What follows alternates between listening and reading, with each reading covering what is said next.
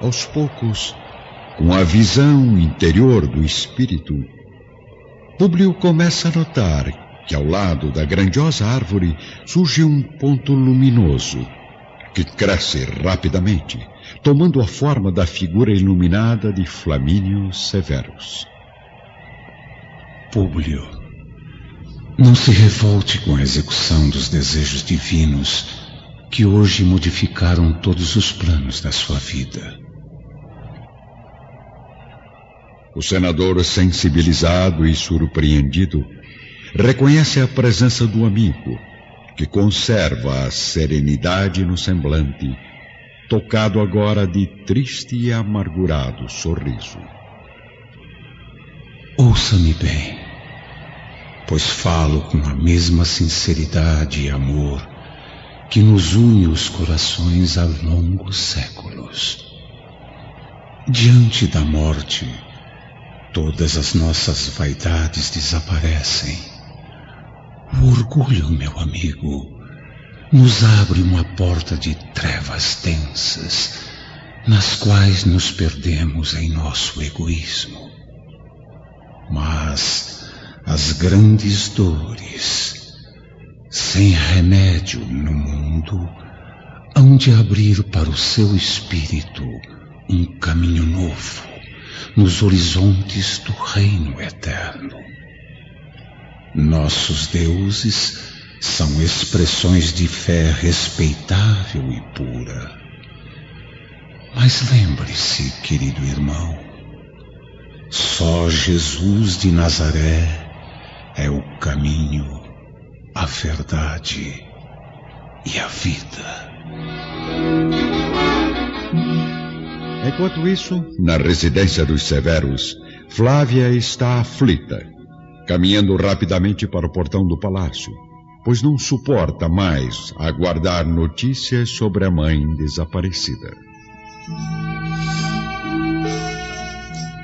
Eu já decidi. Vou agora mesmo para a casa do meu pai. Não seja precipitada, Flávia. Se algo de mal houvesse acontecido, já estaremos sabendo. Vamos descansar. Amanhã bem cedo prometo levá-la à residência do senador. Já que ninguém me acompanha, eu vou sozinha. Boa noite a todos. A jovem senhora parte em disparada rumo à saída do grandioso edifício, seguida rapidamente por Agripa. Flávia, espere! Eu vou com você. Eu não lhe entendo, caro Plínio. O que é desta vez, Saul? Vai deixar o seu prestativo irmão acompanhar Flávia a sós até o palácio do Aventino? De volta à paisagem encantadora da gigantesca árvore, Publio Lentulus ainda recebe as palavras santificantes do amigo Flamínio.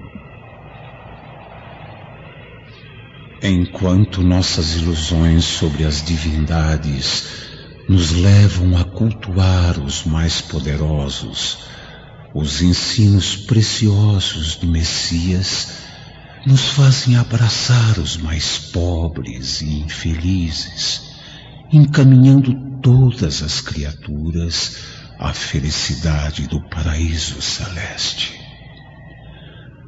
Por isso, o Filho de Deus Todo-Poderoso na sua bondade infinita, agora atende o seu apelo, permitindo que a minha velha afeição venha aliviar as feridas dolorosas do seu espírito atormentado.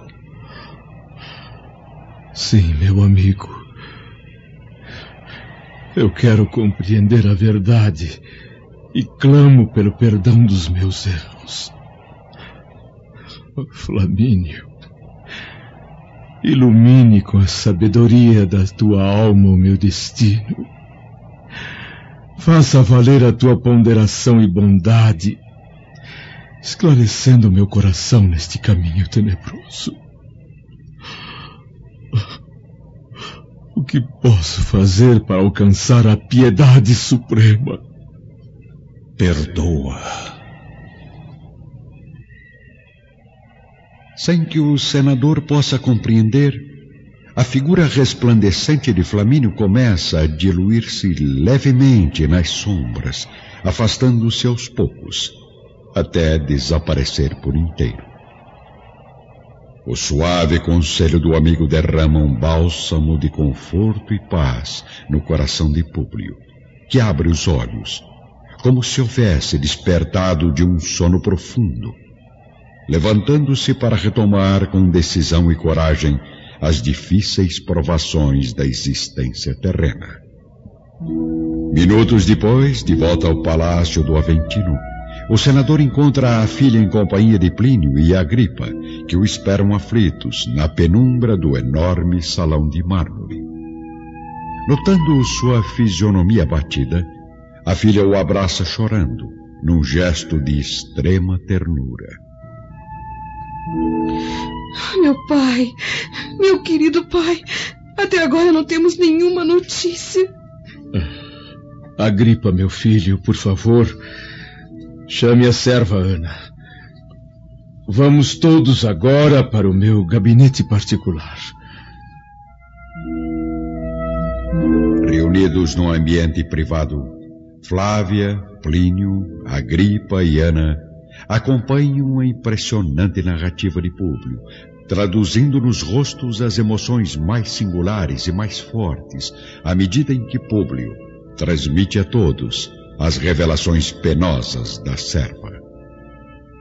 Chorando compulsivamente nos ombros acolhedores da velha escrava, a jovem Flávia ainda não consegue compreender a razão da tragédia que abate sua vida.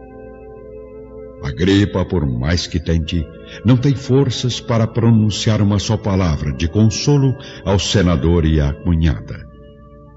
Plínio, porém, ao fim do minucioso relato, tem alma repleta de indignação e revolta, como se precisasse buscar, no fundo do seu orgulho ferido, um culpado para o terrível acontecimento. Só vejo uma saída, senador. Atribuir toda a culpa dos fatos a esta mísera criatura que há tantos anos serve indignamente a tua casa. Filhos, esqueçamos os julgamentos apressados e mesmo reconhecendo o erro de Ana ao aceitar as vestes de sua senhora, quero venerar nesta serva a memória de Lívia para sempre. Mas, senador! Sim, Plínio. Só agora reconheço nesta humilde mulher a companheira fiel de minha esposa nos angustiosos martírios de vinte e cinco anos consecutivos. Por isso, nada mais justo que ela continue nesta casa com as mesmas regalias que lhe foram concedidas por Lívia. Plínio, Flávia e Agripa observam, surpresos, a generosidade espontânea do senador para com a criada, que na intimidade dos pensamentos agradece a Jesus pelo perdão recebido. Convém lembrar, senador, que vários amigos da família aguardam notícias, pois estiveram aqui hoje à sua procura a fim de cumprimentá-lo pelo triunfo político. E o que disseram a eles? Tomei a liberdade de declarar que, devido ao seu luto pelo falecimento de minha mãe, resolveu não comemorar a vitória. Além disso, eu informei a todos que a senhora Lívia se encontrava gravemente enferma em Tibur, para onde o senhor havia partido com urgência. Agiram muito bem, meus filhos. Agora começo a encontrar a solução ideal para a questão que me atormenta. O que pretende fazer a fim de defendermos com dignidade a memória de minha mãe? Enquanto isso, em seu quarto mal iluminado, perfumado por um aroma inebriante, Aurélia está deitada no confortável leito, à espera do amante, que prometeu visitá-la durante a madrugada. No entanto, algo inesperado acontece em meio ao silêncio absoluto da noite romana. Plínio, é você? Plínio não virá aqui hoje, minha amiga. Saul? Desculpe-me se a assustei, senhora, mas não posso controlar o meu desejo. Saia já daqui! Antes que eu chame os guardas! Olhe, pense bem. Fazer escândalo nesse momento, sob tais circunstâncias, não seria uma atitude aconselhável para a amante oficial de Plínio Severus. Diga logo o que quer e suma do meu aposento.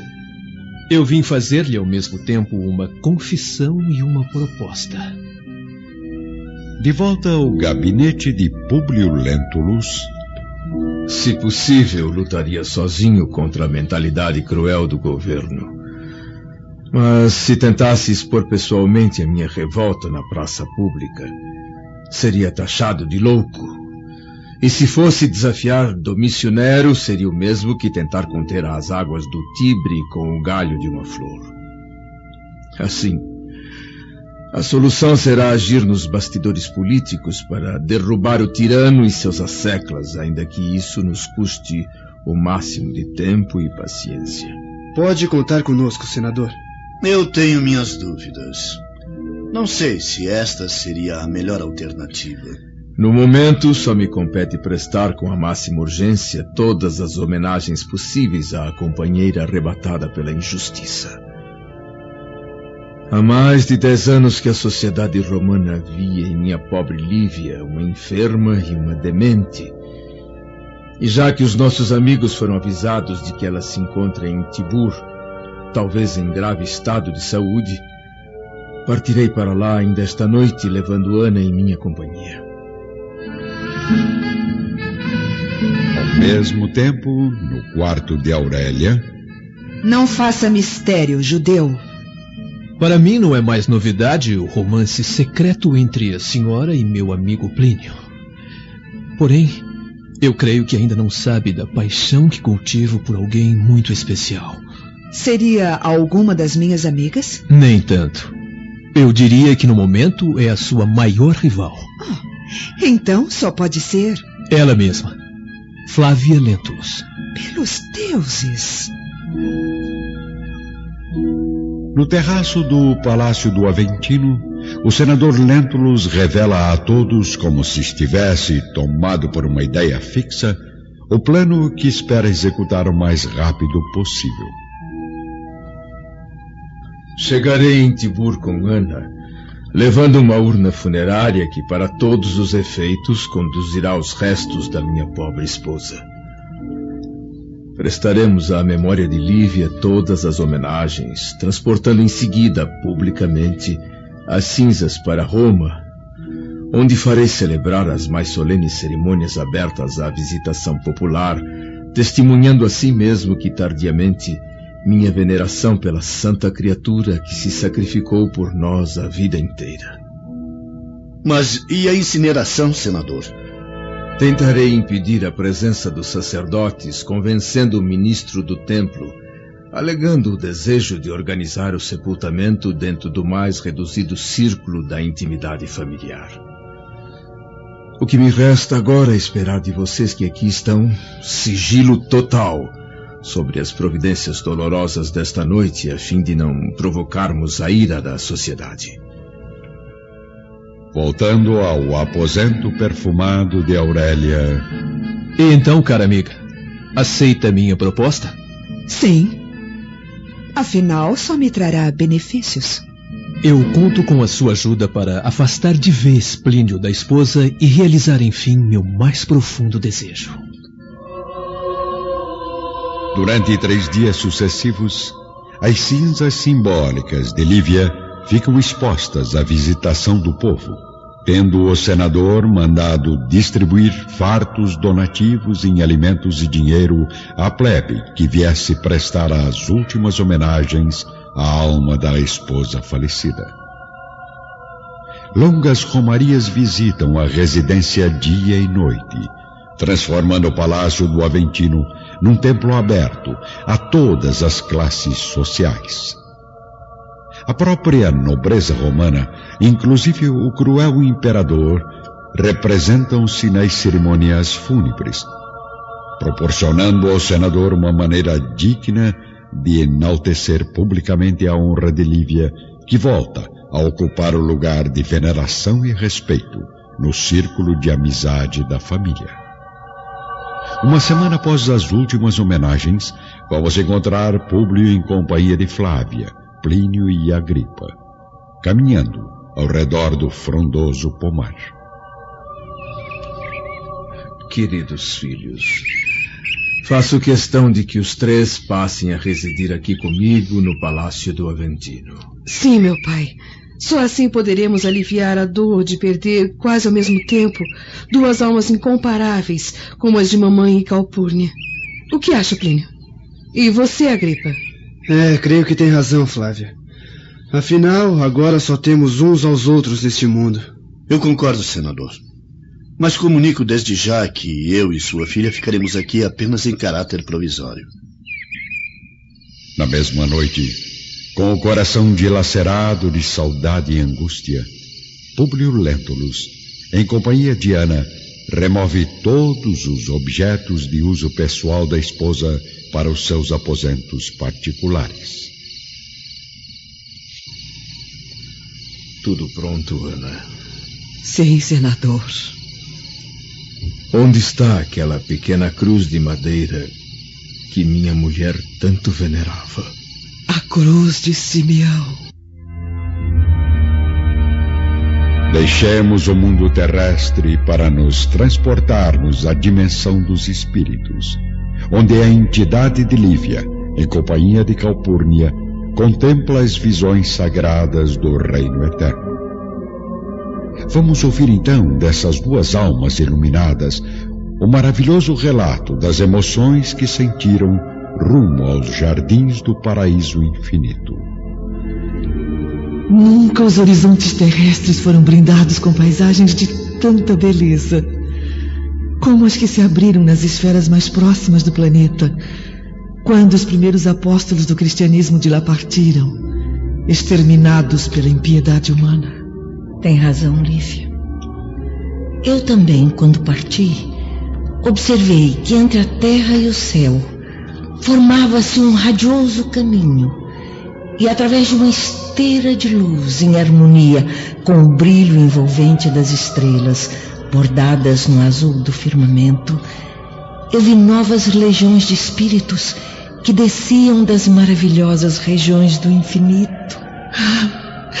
Somente quando abri os olhos, envolvida pelos braços carinhosos de Simeão, eu pude compreender a consumação do angustioso transe para a nova vida. O velho apóstolo tinha nos lábios um sorriso divino e consolador, mas também uma estranha emoção invadiu aos poucos minha alma liberta, fazendo com que eu com que eu chorasse dolorosamente. Tive a mesma sensação, minha amiga. Embora aos poucos os meus ouvidos começassem a escutar sublimes melodias do plano invisível, como se, acompanhadas por flautas, harpas e alaúdes, cantassem as divinas aves do paraíso, projetando as maravilhas siderais nas paisagens escuras e tristes da terra. De início, Calpurnia, foi uma surpresa aterrorizante notar ao meu lado os despojos sangrentos do corpo dilacerado pelas feras. Mas mesmo com todo o espanto, eu consegui entender o doce mistério da ressurreição espiritual, da qual falava Jesus nas suas lições divinas. Sim, minha amiga. E é exatamente neste momento que uma força incompreensível parece impelir para as alturas todas as almas que ainda vagueiam ao redor do mundo terreno. Então, experimentamos estranhas sensações flutuando no ar, em companhia de uma radiosa caravana formada por entidades puríssimas, elevando-se em conjunto através do cintilante caminho traçado de luz em pleno espaço. Aos meus olhos, então desapareceu o cenário colorido e tumultuado do circo da crueldade. E aos ouvidos não mais ressoaram as gargalhadas irônicas e perversas dos espectadores impiedosos. Lembro-me de haver abraçado o generoso Simeão e murmurado ao seu espírito para rogar a Jesus que aquela hora me fosse menos dolorosa. O velho benfeitor e mestre, na profundidade da sua sabedoria, disse à minha alma angustiada: Sim, filha. O Senhor, na sua infinita misericórdia, reserva o seu carinho a quantos lhe recorrerem ao amor supremo, com a fé ardente e sincera do coração.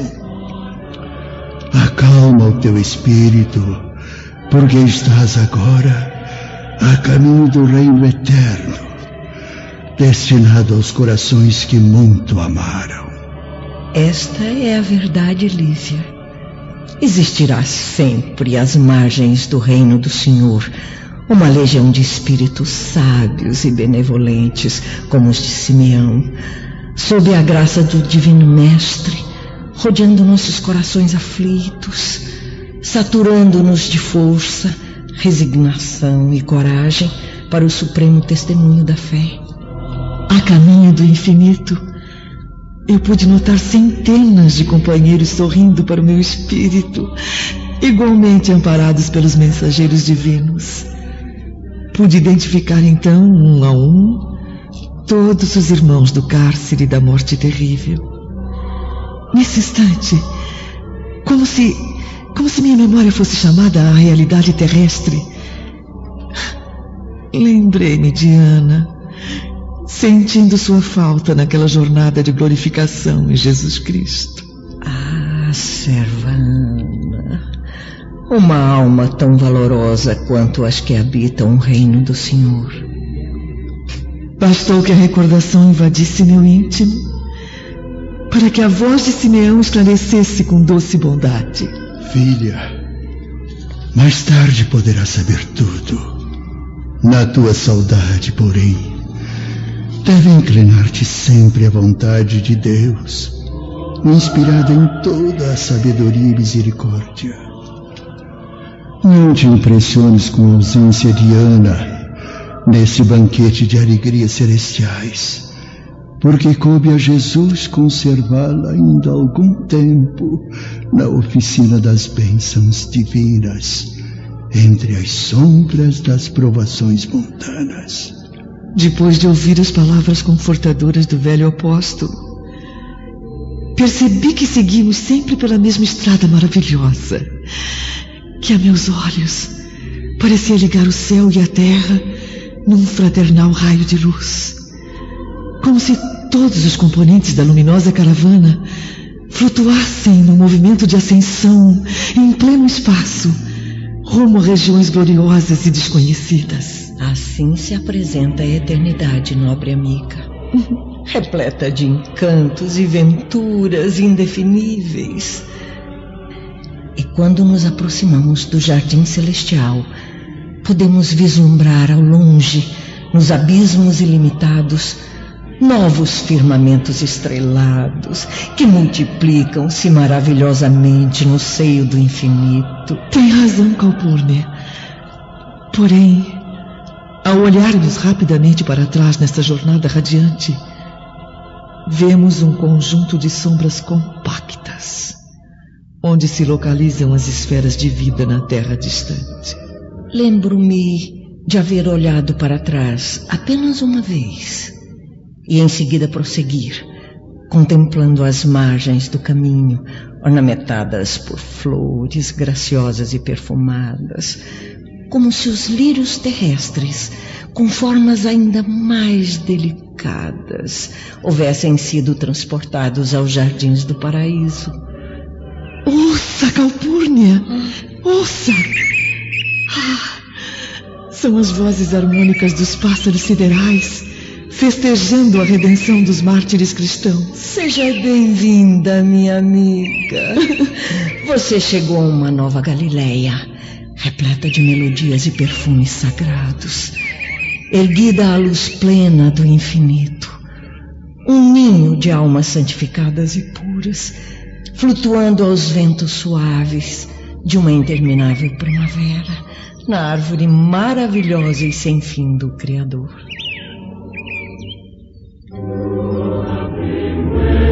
celeste, ora se eleva às alturas como um cântico de amor, alegria e reconhecimento das almas venturadas. Ora descem melodias arrebatadoras rumo às sombras da terra, como se fosse um brado de fé e esperança em Jesus Cristo, destinado a acordar no mundo os corações mais perversos e mais egoístas.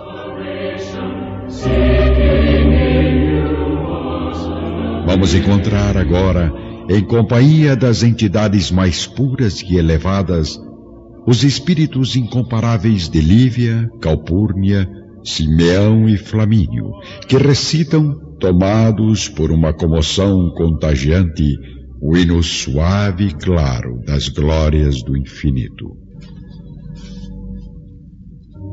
Glória a ti, Senhor do universo, Criador de todas as maravilhas. É por tua sabedoria inacessível que se acendem as constelações nos abismos do infinito. E é por tua bondade que se desenvolve a erva tenra na crosta escura da terra. Por tua grandeza inapreciável e por tua justiça misericordiosa, abre o tempo seus ilimitados tesouros para as almas. Por teu amor sacrossanto e sublime, florescem todos os risos e todas as lágrimas no coração das criaturas. Abençoa, Senhor do universo, as sagradas esperanças deste reino. Jesus é para nós o teu verbo de amor, de paz, de caridade e beleza. Fortalece as nossas aspirações de cooperar em sua seara santa. Multiplica as nossas energias e faze chover sobre nós o fogo sagrado da fé, para espalharmos na terra as divinas sementes do amor de teu filho. Basta uma gota só do orvalho divino, de tua misericórdia, para que se purifiquem todos os corações mergulhados no lodo dos crimes e das impenitências terrestres e basta um raio só do teu poder para que todos os espíritos se convertam ao bem supremo. E agora, ó Jesus, Cordeiro de Deus, que tira o pecado do mundo, recebe as nossas súplicas ardentes e fervorosas. Abençoa, ó Divino Mestre, os que chegam redimidos com o sopro criador de tuas bênçãos sacratíssimas. Vítimas da perversidade humana, cumpriram valorosamente os teus missionários todas as obrigações que o prendiam ao cárcere do penoso decreto. O mundo, no torvelinho de suas inquietações e iniquidades, não lhes compreendeu o coração amantíssimo. Mas na tua bondade e misericórdia, abres aos mártires da verdade as portas divinas do teu reino de luz. Palavras de profunda beleza espalham nas estradas claras e sublimadas da atmosfera universal as bênçãos da paz e das alegrias harmoniosas.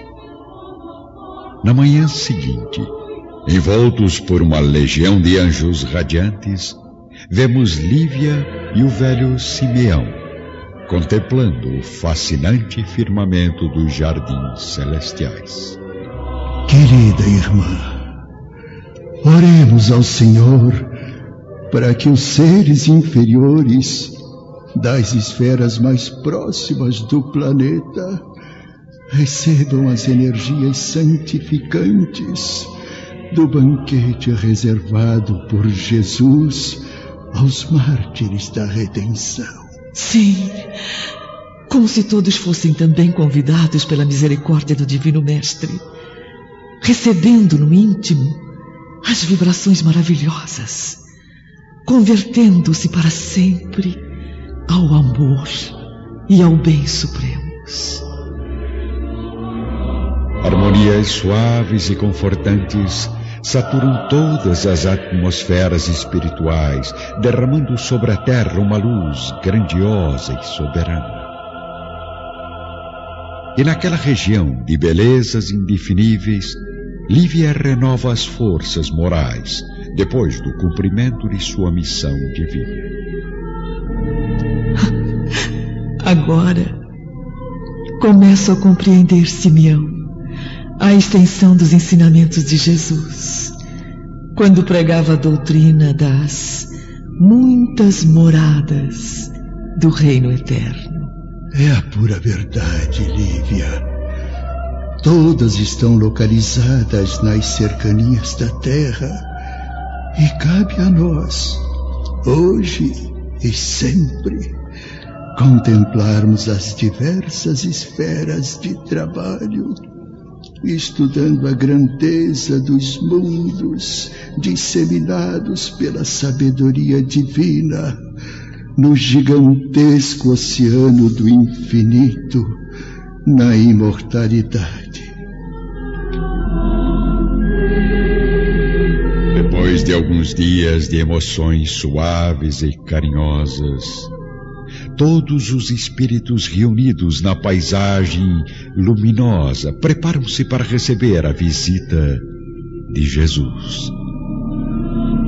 Um dia de rara beleza, em que uma legião de criaturas divinas derrama um saboroso mel de alegria em todos os corações, o Cordeiro de Deus desce da esfera superior de suas glórias sublimes, trazendo nos olhos a mesma vibração de misericórdia e de serena majestade, compondo novamente, no palco do Reino Eterno, o cenário inesquecível das pregações junto às águas tranquilas do Tiberíades.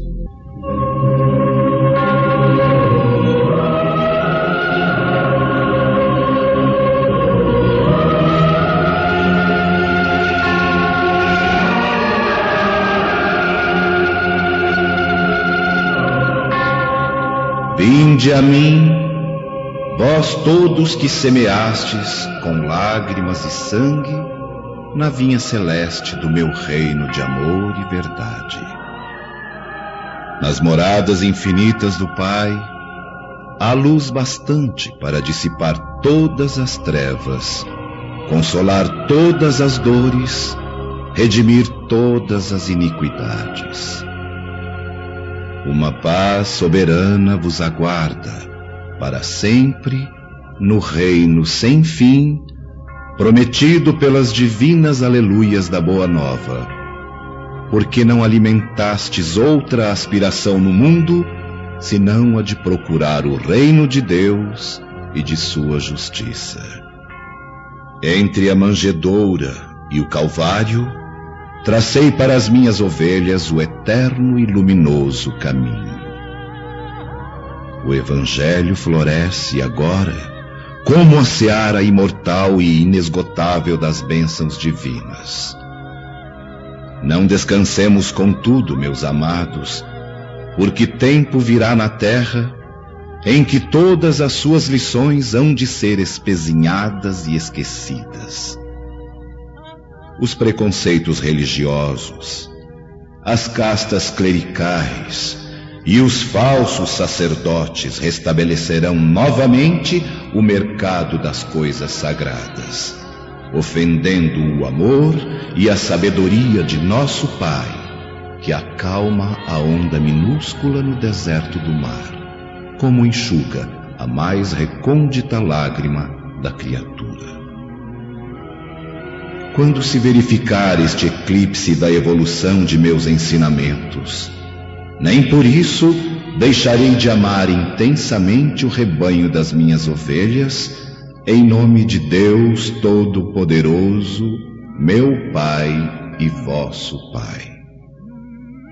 Numerosos missionários de minha doutrina ainda tombarão exânimes na arena da impiedade mas hão de constituir convosco a caravana apostólica que nunca mais se dissolverá, amparando todos os trabalhadores que perseverarem até o fim no longo caminho da salvação das almas.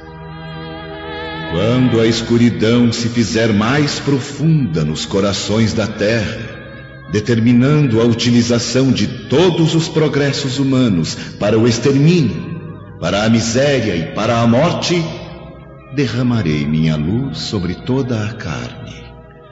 E todos os que vibrarem com o meu reino e confiarem nas minhas promessas, ouvirão as nossas vozes e apelos santificadores.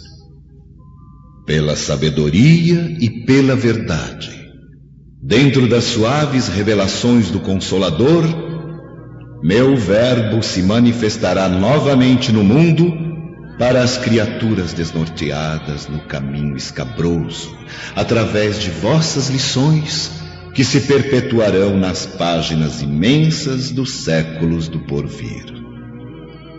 Sim, amados meus, porque o dia chegará no qual todas as mentiras humanas hão de ser confundidas pela claridade das revelações do céu. Um sopro poderoso de verdade e vida varrerá toda a terra, que pagará então à evolução dos seus institutos os mais pesados tributos de sofrimentos e de sangue.